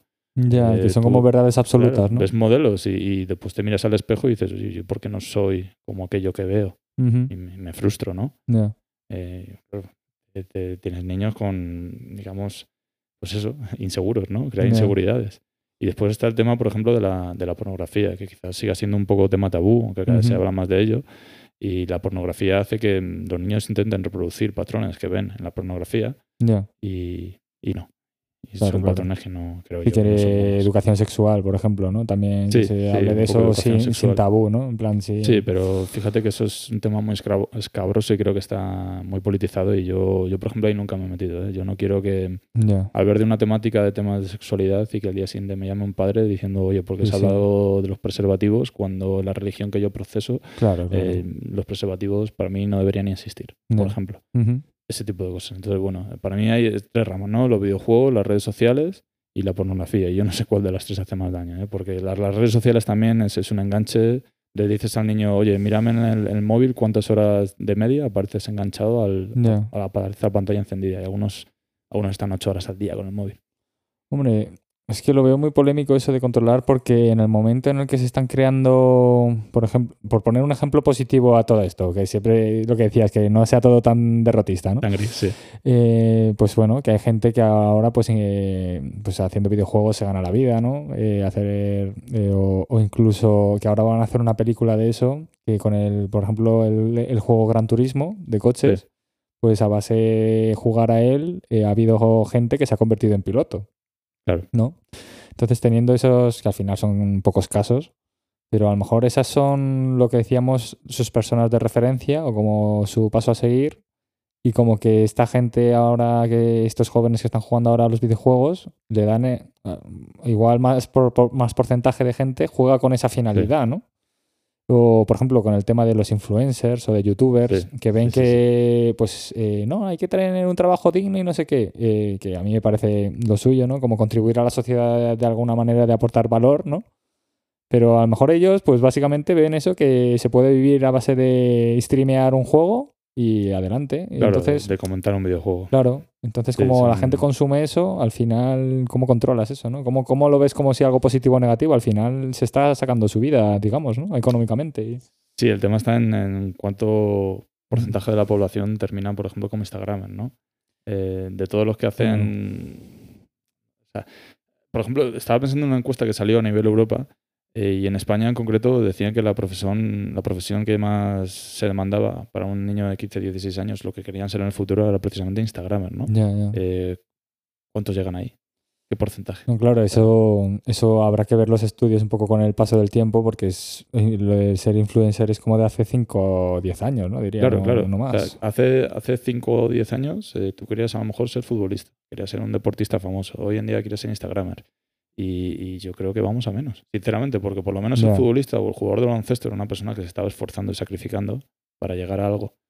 Eh, pero sin embargo, el Instagram es una persona que por hablar cobra mucho dinero.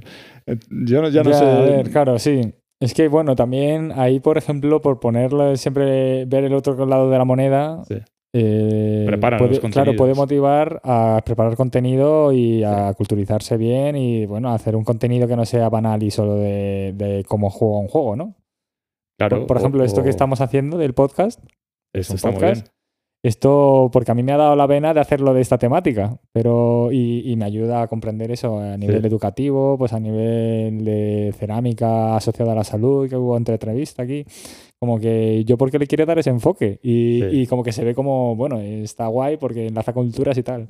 Claro, tú das Pero este claro, es que eso ya... pff, tú le estás dando un enfoque en el cual, eh, digamos que mm, hay, hay sustancia detrás, ¿no? Hay claro, hay, hay algo hay algo detrás de la conversación, hay, hay reflexiones. Pero es que a lo mejor otros Instagrames lo que forman son Ya, ya, eh, combates sí, de boxeo sí, entre famosos, se me ocurre. ¿no? El otro día me hablaron de eso y me quedé flipando. Digo, pero esto existe de verdad. Y me dijeron, sí, sí, sí. Y además un, un Instagram es muy famoso, ¿no? No, no Sí, sé cómo eh, se llama. creo que es Ibai, ¿no? El que lo hace, ¿no? Ibai, efectivamente, Sí. Ibai. Sí, sí, sí.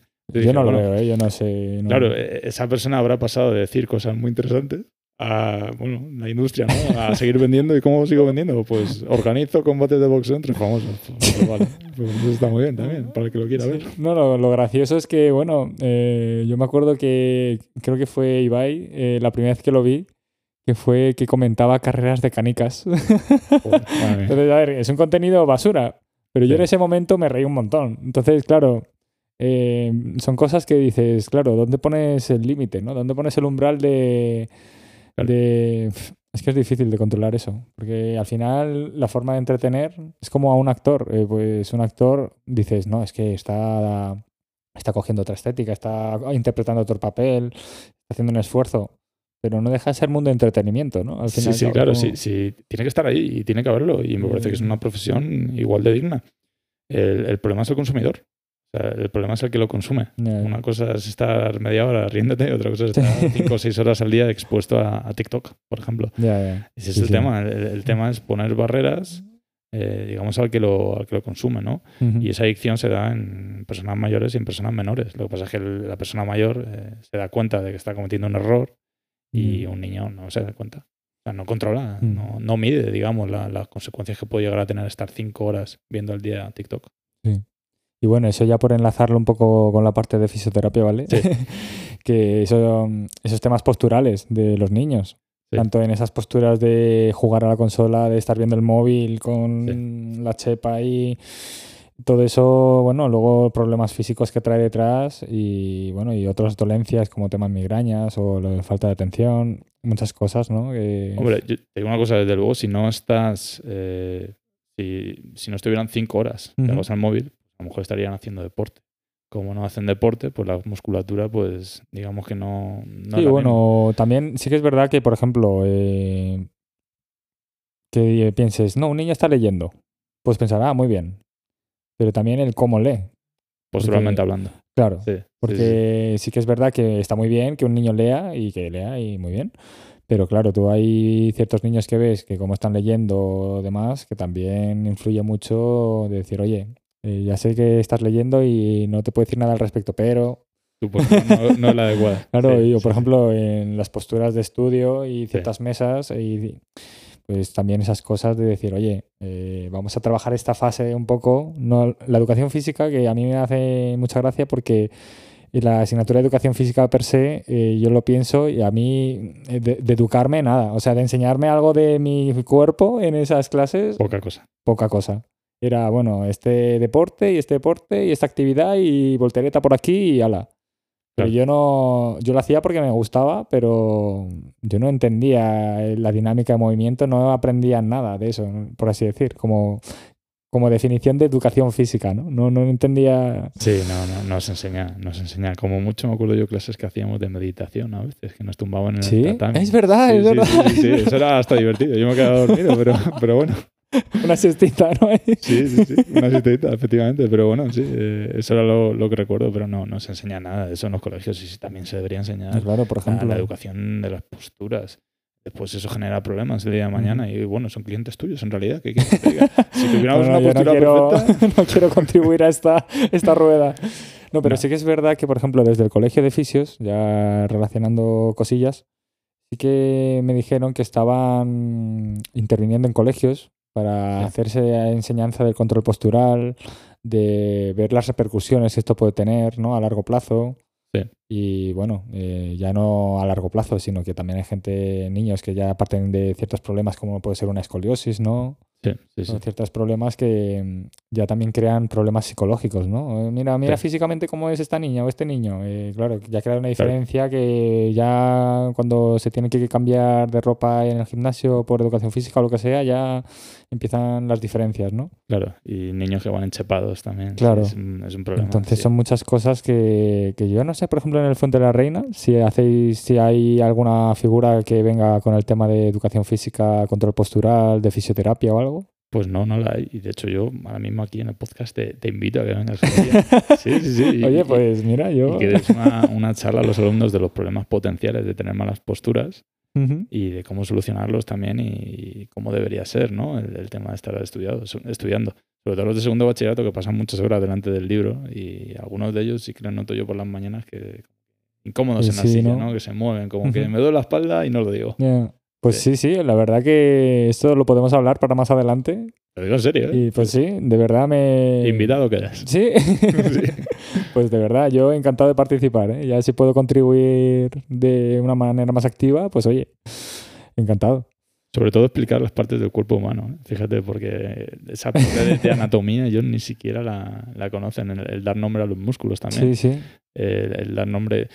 Recuerdo una lesión que tuve en el psoas ilíaco. Ujú. Bien, ni qué era eso. Pues, no sé, además que los niños sepan cu- cuáles son la- las partes, ¿no? Un poco del, Sí, bueno, del sí. cuerpo y, y cuáles son las más proclives a, a las dolencias también, ¿no? En la sociedad en la que vivimos, que estamos todo el día o, o sentados o con la pantalla o con el móvil. Pues sí, sí, partiendo de eso, de la, lumbal- la lumbalgia es, eh, la primera, es, lumbalgia. la, es la primera. Es la que más pacientes hay por pobla- o sea, en número de población. ¿Y Entonces, en, en niños también o, o es más bien en, en Eh, adultos? no sabría decirte si el estudio es que solo adultos. eh, la verdad es que eso no te lo sabría confirmar, pero yo creo que se incluyen también a la población adolescente.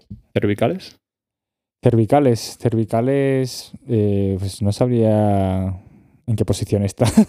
sé que es lumbalgia, migrañas y luego por ahí ya empieza el tema de rodilla y demás, pero sí que es Sí. verdad que, bueno, cervicales está, está a la orden del día, ¿eh? top 5 seguro. Pues fíjate, los profesores tenemos problemas con los hombros. Eh. Al estar todo el día escribiendo en la, en la pizarra, al final el hombro pues se resiente un poco. A mí el consejo que me dieron es eh, no pongas la mano por encima del hombro, es decir, no, no estires mucho el brazo hacia arriba, intenta estirarlo lo menos posible. A ver, sí que es verdad que las posiciones por encima del hombro fuerzan ciertos músculos, ciertos tendones, Claro. pero tampoco diría de... Claro, habría que investigar también cómo es el hábito eh, diario de este profesor que se sufre del problema, de si va a tratamiento, va al fisio de forma preventiva, que yo es lo que mm, trato de incentivar, ¿no? Más vale prevenir que curar, ¿no? Ese- Efectivamente, estoy totalmente de acuerdo. entonces, eh, claro, es que muchas cosas se piensan de una manera que no estás eh, tratando más la raíz del problema. Sí, sí, sí. Pues como, ese- no, ese- es que no subas el brazo. Es como, a ver, eh, puedes subir el brazo perfectamente. Lo que pasa es que el cómo lo subas o el cómo lo Claro. utilices, eh, luego de cara a cómo mantener ese hombro bien entrenado para mantener esas posturas bien, pues un poco de ejercicio en casa. Ciertos ejercicios, Claro. estirar bien, eh, nutrirse bien, la nutrición, súper importante, que hablábamos antes. sí. Entonces, claro, luego muchos pacientes aquí vienen y no, no, es que yo como patatas fritas y no sé qué y tal, y, y eso tú lo ves. O sea, vas por ahí comprando y ves lo que compra la gente o lo que consume la gente por las calles y demás, y tú eso ves que, que están comiendo. Claro. Luego no serán pacientes aquí, serán pacientes en otro lado, Sí, lo que sea. sí, sí, sí. pero es que, claro, es que la gente no es consciente de la parte activa que pueden hacer por sus problemas. Claro, claro, claro. luego también el tema del hombro, ya hablando de acupuntura, ya empieza a relacionarse con otras dolencias como puede ser meridiano de hígado, que se relaciona enfado, estrés, problemas más emocionales. Eso ya son otras cosas que se van relacionando de una forma más holística, más- no tan física solo. Claro, yo, yo tengo curiosidad, si me permites preguntarte Sí, un, sí. poco por tu profesión. eh, la, mm, acabas de hablar del estrés, acabas de ligar el estrés con la acupuntura. Sí. Eh, yo soy una persona que vive estresada. No lo parece aquí ahora mismo, pero lo, dice, lo dicen bajito. Sí, sí, no, porque me da, me da rabia, porque es algo en lo que estoy intentando trabajar, pero no, Sí. a veces no lo consigo. Entonces, eh, digamos que hay, siempre te hablan de técnicas eh, para desestresarte, pero por ejemplo, la acupuntura podría llegar a ser una técnica el día de mañana Sí. para mí, en mi caso, para, para desestresar. Sí, perfectamente. De hecho, aquí viene mucha gente. mm, hablamos mucho de la somatización, de las Sí. patologías, de dolencias físicas que vienen por problemas emocionales, por estrés emocional. Eh, también eso, hay muchos pacientes que vienen aquí a acupuntura directamente no por una dolencia física, sino más psicológico. Yo tengo depresión, ansiedad, fumo un montón, eh, he pasado por estas situaciones de divorcio, de lo que sea, entonces de pues un familiar que ha fallecido hace poco, Sí. son muchas cosas al final se relacionan y que no se puede dividir, ¿no? No se puede separar de te duele el hombro porque has jugado al tenis, has hecho un saque mal, o te duele el codo por eso, porque has jugado al golf de una manera. No, no se puede simplificar tanto el asunto, ¿no? Que luego hay casos que son así. Una persona está bien y ha hecho un exceso y puede haber un dolor físico, ¿no? Puramente físico. Entonces digamos que de alguna manera eh, el cerebro que es muy potente puede provocar Sí, sí, sí, físico. totalmente, sí, sí. Y por ejemplo con la acupuntura o otra técnica, cualquiera que me quieras comentar tú, ese dolor físico se puede, digamos, paliar y digamos que de alguna manera puede llegar al cerebro o sí, sí, sí, cambiar la forma de ver las cosas. Sí, sí, al Funciona así, ¿no? De alguna manera. Es. Entonces, bueno, sí que es verdad que, que sí. Eh, de hecho, la respuesta a tu pregunta es sí. el estrés se trabaja con la acupuntura y luego aquí se recomienda también, en la acupuntura también hablando, ¿vale? Hay como un triángulo, ¿vale? Sí. Que es un buen paciente, un buen tratamiento y un buen terapeuta, ¿no? Claro, claro. Entonces, en el momento en el que una de esas tres falla, no va a ir bien. Entonces, claro, hay que, esas tres tienen que estar bien alineadas. Entonces, muchas veces tú puedes hacer muy, muy bien como profesional y el tratamiento puede ser el correcto, pero si el paciente luego no aporta, eh, digamos, de, a nivel físico, de los cuidados que requieren, alimentación y luego de despejar la cabeza, que no digo que sea fácil, además de lo que hablábamos de esta, muchos estímulos todo el rato, no hay paciencia, no hay... Entonces, bueno, de la paciencia es gracioso porque en uno de estos, de estos capítulos del podcast hablaba de la, de la palabra paciente, ¿no? Cuando eres paciente, eres un paciente, tú tienes que tener esa capacidad de tolerar, ¿no? De, de aguantar, de, de, ser consciente de lo que tienes y de, oye. Claro, Entonces viene de eso, ¿no? Paciente viene de eso, de paciencia, ¿no? Claro, claro. Pues claro. A veces brilla por su sentido. Pero bueno. Entonces, bueno, claro, es, son muchas cosas que luego también pasa, ¿eh? que puede haber un buen paciente y un mal terapeuta. Eso también pasa. Aquí no. Aquí ahora mismo no estás Aquí no. Y anuncia y No, de, hecho, tengo aquí, estamos aquí en el despacho de Jai, estoy viendo aquí el, título de fisio, ¿no? Lo tienes ahí, ahí colgado. ¿Eres especialista en algo concreto o...? Pues a nivel de fisio sí que es verdad que como máster no hice nada, eh, no he hecho ningún máster como tal, sí que lo que he hecho han sido muchos cursos.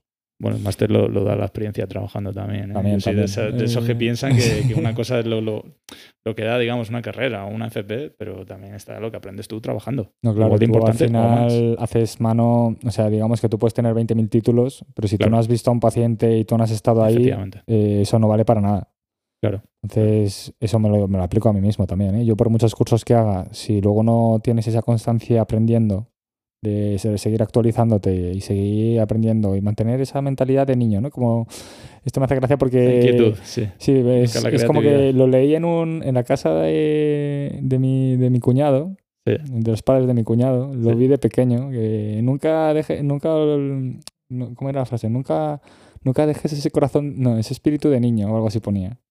Y yo me acuerdo que lo leí cuando era niño y dije, ostras, en plan, como, como que no me pegaba eso como en un contexto serio, en una casa que estoy ahí puesto, ¿no?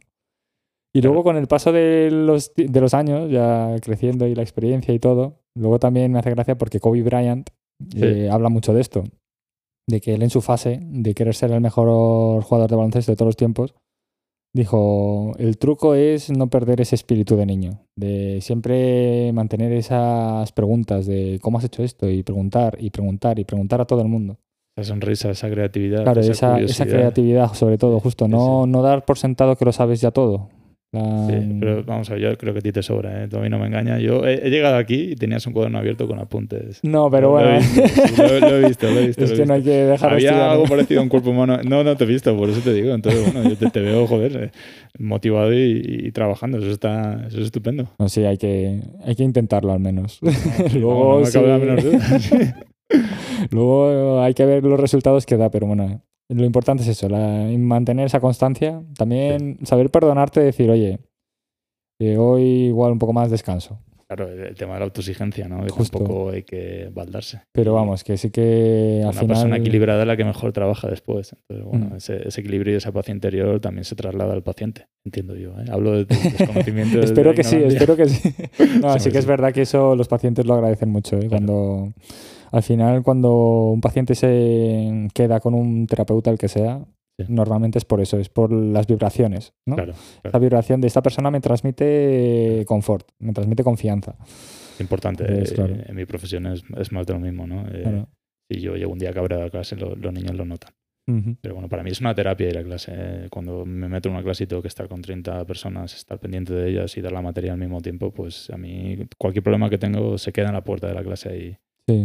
Eso está muy, muy, muy bien. Bueno, y al final, por ejemplo, esto hablando de mi sector, el ámbito sanitario es cualquier área de sanitaria es una, es una especialidad donde vas a estar formándote de por vida. Como Sí. que eso lo tienes que saber. Sí.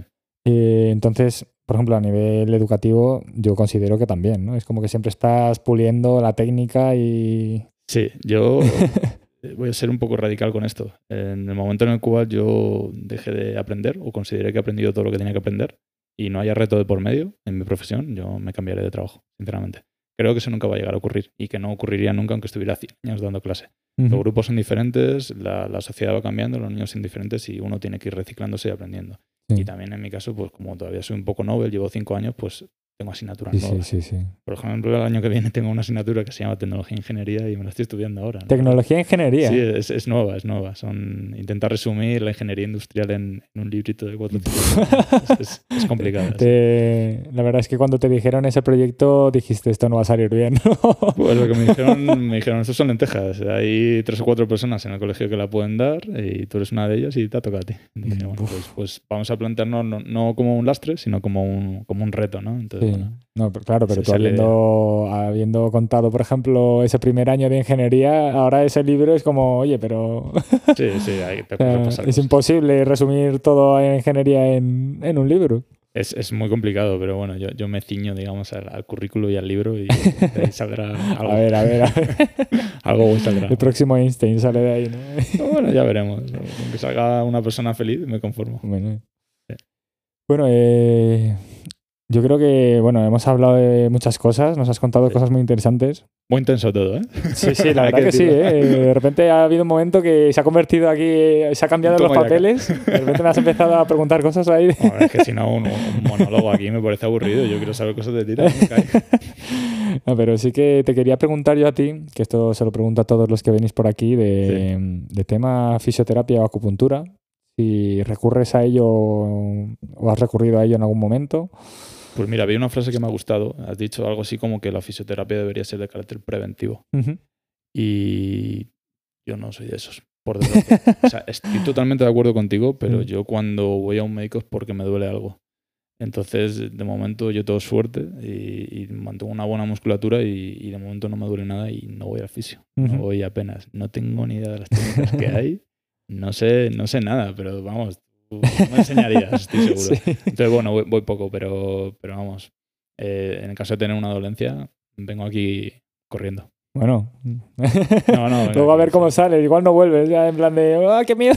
No, pero bueno, eh, esto es, eh, creo que es un mundo en el cual todo se mueve por el boca a boca Sí. y yo creo que esta clínica tiene muy buenas referencias, tiene un bagaje, tiene muchos años, entonces bueno, eh, Bueno, en ese sentido yo, yo os recomendaría. bueno, hay que probar, hay que probar una vez. Bueno, yo os recomendaría. y luego, pues eso, lo mismo, como tanto de fisio como de acupuntura, digamos que no has probado en general, ¿no? Eh, no he probado nada. Fíjate cómo funciona hoy en día todo, o sea, no, no sé si trabajáis con seguros médicos privados. Nosotros no. Vosotros no, efectivamente, es a lo que iba. Hoy en día los, los seguros médicos privados, pues eh, digamos que si tienes un problema te, te dan, te Sí. llevan a un fisio, un fisio que no te toca, ¿vale? Que no te toca. Entonces, bueno, es, es- es perder el tiempo y perder el dinero. Ir a un fisio que no te toca. Entonces, los seguros médicos Mm. privados no valen para, para nada. A ver, sí que es verdad que a nivel de fisio hay un problema ahí. Mm, sí. Hay un problema con las aseguradoras estas. Seguro que no, no pagan. Eh, sí, es. O sea, yo es que, bueno, estuve trabajando en un sitio que tenía, bueno, y unas prácticas que hice que eran aseguradora, y ahí Sí. te enteras un poco de cómo va el panorama. Y la verdad que no es, un, no es una buena situación de la que partir, porque al final es un poco la dinámica del becario, ¿no? Un poco. Sí, sí, sí. Es un poco esa dinámica que está en todos los sectores de, de trabajo en general, Claro. pero que a nivel de fisio, pues lo que se está poniendo ahí eh, en controversia es la salud del paciente, ¿no? No es, no es que se gestione un papeleo y ya está, sino Claro. es que un paciente que viene con un problema no le estás dando el servicio que necesita porque, porque tú no quieres eh, invertir más de la cuenta. Claro. Entonces, Fíjate, bueno, es un seguro médico privado lo tengo simple y llanamente por si el día de mañana me hago un esguince Ujú. eh, jugando a las canchas y voy a la privada porque creo, creo, en mi percepción personal, de que me van a atender un poco más rápido en la privada que en la pública. No lo sé. En urgencias, quiero decir. Mm. Pero vamos, que desde luego si tengo un problema de musculatura o necesito ir a un fisio, eso yo vendría aquí, claramente. O sea, Así creo que... el que- seguro médico privado no vale para eso. Sí que es Sí. verdad que, bueno, depende del caso y todo, pero con las pruebas de imagen sí que es verdad que se agiliza mucho las cosas. Pero bueno, de- ya digo que depende del centro, depende del profesional que te toque, porque dentro del ámbito privado te puede tocar uno con más voluntad, con menos, con más Sí, dinámica. sí, Eso de- siempre también es un poco de suerte en la vida. Sí, sí, sí. Y luego eso, que al final hay muchas cosas que reivindicar en muchos sectores. En el ámbito sanitario en España en general estamos muy mal en muchos aspectos, tanto a nivel público como privado, en muchas áreas, eh, fisioterapia, medicina, psicología, así por un poco las que tengo más cercanas. Y, y eh, culturalmente hablando, yo creo que no, no se le da muchas veces la valía que tiene. Es decir, Claro. estamos hablando de profesiones que, eh, que son un poco las, las que cuidan de, de las personas, ¿no? Claro, Entonces, eh, debería, vamos, debería estar mil veces mejor pagado, creo yo. claro, Y también. debería haber cierta cultura preventiva, como dices tú. Es que son muchas cosas, es de dónde venimos, como hablábamos antes de Sí. pasado, presente y futuro de la educación. ¿Cómo pues, estamos y hacia dónde vamos? Pues en la sanidad es un poco más de lo mismo. Eh, venimos de una sanidad pública, de fisioterapia, en mi caso, una profesión muy joven. Eh, que bueno, va adaptándose, Va a más. va a más, pero claro, eh, es normal. Yo también lo veo un poco que viniendo de donde venimos es normal que esté esa transición, como todo, ¿no? Una transición en la Sí. cual pues se da a conocer, la gente es más consciente de qué tipo de tratamiento se puede hacer, en qué tipo de situaciones puedes recurrir a ello, porque normalmente, pues eso, por ejemplo, con un problema intestinal, pues no piensas a lo mejor en el fisio tanto, no piensas en un fisio directamente. Claro. O a lo mejor en acupuntura un poco más, pero luego lo piensas y dices, bueno, es que eso no sé si funciona, tal. Entonces son muchas cosas, son muchas dudas y mucho desconocimiento que al final pues crea lo que crea. Claro. Eh, crea esa situación de no me convence o no, no tengo ese impulso de eso está ahí. Yo, yo lo tengo que decir, a lo mejor es una burrada. el que me escuche dice, este está loco, pero yo equipararía lo que es la medicina a la fisioterapia. Para mí está en la misma altura, sinceramente. Eh, habrá gente que diga, no, pero ¿cómo dices eso, no? Equiparar a un médico a un fisio. Pero bueno, es una percepción personal. Yo soy el que hablo, así que yo lo, yo lo suelto. Yo lo digo y me Y ya voy. está, y y me ya, voy. y me quito el sombrero. No, pues sí que yo también, ¿eh? Eh, Pues es también que es final- verdad que, por ejemplo, en Estados Unidos, un osteópata Sí. es igual que un médico, por Mira. ejemplo. Lo que pasa es que aquí, por ejemplo, osteopatía la practica el que es fisio. Entonces, son muchas también distintas dinámicas según el país. Eh, aquí, además, con el tema del grado, yo, por ejemplo, una forma de equiparar más medicina y fisioterapia para que no haya esa diversidad. O sea, una forma de acercarlo, desde mi punto de vista, sería, por ejemplo, hacer fisioterapia también seis años de carrera. Alargarlo un poquito más. Claro. Ahora son, eh, antes era diplomatura, que eran tres. Sí. Ahora con los grados ha sido a cuatro. Pues yo lo cambiaría a seis. Si medicina son seis, pues fisioterapia también. También seis. Y yo creo que también hay mucho desconocimiento por parte de la población, ¿eh? Cuando le hablas de un Claro. osteópata o de un fisio, no, Claro, no, no, hay- no hay saben, claro, no, saben bien a qué recurrir. Dicen, Claro, no, este es un claro. problema más de osteopatía o más de fisioterapia. Es que al final es falta de información. Claro, ocurre lo mismo con la psicología, ¿no? Que hay diferentes ramas y, la gente pues no, no tiene ni, ni Entonces, idea. bueno, yo entiendo que es una parte de la evolución, una parte del proceso para mejorar. Como lo que decíamos, eh, ahora que el Colegio de Fisios de la Comunidad de Madrid está haciendo más intervención en los colegios. Al final, con cierta forma de promoción, Sí. pues al final se va conociendo más, se va conociendo y luego, bueno, eh, aquí con los pacientes, luego el boca a boca de, oye, pues yo he ido a un fisio que me ha hecho esto y bien. El buen hacer, siempre lo más importante. Al final... Que fíjate lo que me está diciendo, Jai, es que me está diciendo que mediante la fisio, eh, el- ir- asistir aquí, por ejemplo, con- contigo, me, me- digamos que puedes tratar dolores intestinales interiores al cuerpo humano mediante la mediante venir aquí, ¿no? La Sí. fisioterapia.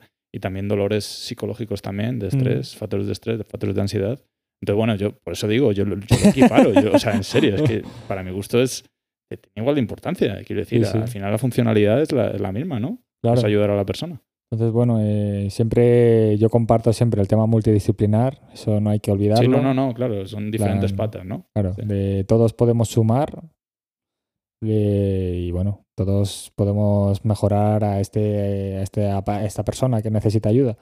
Estoy haciendo la pelota hoy, ¿eh? sí, sí, la verdad que sí, ¿eh? No, pero Pero ahí- lo pienso, o sea, lo, lo pienso de veras. ¿eh? Una cosa es que no consuma, porque yo no veo físico mucho. Porque ya te digo, lo- el carácter preventivo, yo en mi caso no, no lo estoy aplicando, pero, pero vamos, eh, creo que es una profesión que tiene que ir a más. No, yo confío en que irá más, que es poco a poco, eh, también eso, la paciencia. Sí. Saber que esto también tiene sus procedimientos a nivel legislativo y todo eso, bueno, hay que trabajar ciertas cosas que se están haciendo eh, desde aspectos más superiores, por así decir, Claro. eh, los colegios de las distintas comunidades y todo, pues poco a poco. Eh, lo más importante es la unidad. Yo lo que hago una llamada de atención, por ejemplo, con los fisios de la Comunidad de Madrid, eh, es pues estar más juntos, porque al final la dinámica del fisio es más cada uno se lo monta por privado Claro. y a volar. Claro, cuando uno se une a otras personas, hace Claro. presión. grupo de Claro, presión. pero, pero claro, al final eso, cada uno tiene su vida y su dinámica, su familia también tiene sus preocupaciones, pero al final hago un poco esa llamada a esa responsabilidad profesional, ¿no? un poco por dejar un mejor futuro. sí, ¿no? sí, sí, sí. Eso va en función de la cantidad de fisios que haya. A, a mayor número de fisios, eh, mayor necesidad de, de agruparse, digamos. Pero bueno, que insisto que es algo que irá poco a poco. Sí, Mientras, No eso, sin prisa pero sin pausa. Plan, Efectivamente. ahí, hormiguita, ¿no? efectivamente. Pues bueno, Eric, eh, la verdad que ha sido una entrevista yo bastante confortable. Yo me he sentido muy a gusto. Yo estoy como en casa. Espero que. espero Me que falta la cerveza, ¿eh? Sí. bueno, eso otro día. Sí, sí. después, de, después de una pachanga. Perfecto, perfecto. Pero sí, sí, la verdad que te agradezco mucho que hayas venido, de verdad. Eh, yo, eh, si algo valoro es el tiempo que dedicáis a venir aquí, a, a compartir vuestras experiencias y la sabiduría de que- los que habéis venido aquí siempre, todos los que habéis venido y los que espero que vengáis. y nada, pues esto da pie, eso, que puedes venir más, más veces, ¿vale? Esto pasará el tiempo y habrá otras experiencias, otra situación, otra otro aprendizaje, oportunidades, ¿vale? otras cosas que comentar, ¿vale? Que sean necesarias y que siempre sumen. Así que nada, eh, yo creo que por hoy ya estamos bien. Suficiente. ¿eh? No sé cuánto llevamos hablando. Pues si te digo, llevamos hora y media. Hora y media. No le he querido cortar porque estábamos en una dinámica ahí, pero digo, bueno, ya yo creo que ahora sí. Suficiente. Una hora y media es, Vale. es limpio. Oye, pues yo te quiero dar las gracias a ti, te quiero agradecerte la oportunidad que me estás ah, dando No, por, por poder hablar aquí. Y ya ves tú, cuatro cables y un sábado de mañana. Sí, pero bueno, o sea, quiero decir, el, poder hablar un, poco de todo, ¿no? El mantener Sí. una buena conversación y poder un poco reivindicar yo la educación y tú la fisioterapia, pues es una oportunidad que tenemos los dos. Sí, sí, la verdad que, bueno, eh, yo encantado de ofrecerte este espacio. Y nada, pues, pues poco más. Que espero que, que te vaya bien ahí en el Fuente de la Reina, que sigas formando a buenos profe- buenas personas. que venimos de ahí, no olvidemos. Sí, no, no, tenemos nuestras raíces ahí, Sí. efectivamente. Y nada, pues muchas gracias y nos vemos en otra. Muchas gracias a ti, Jai.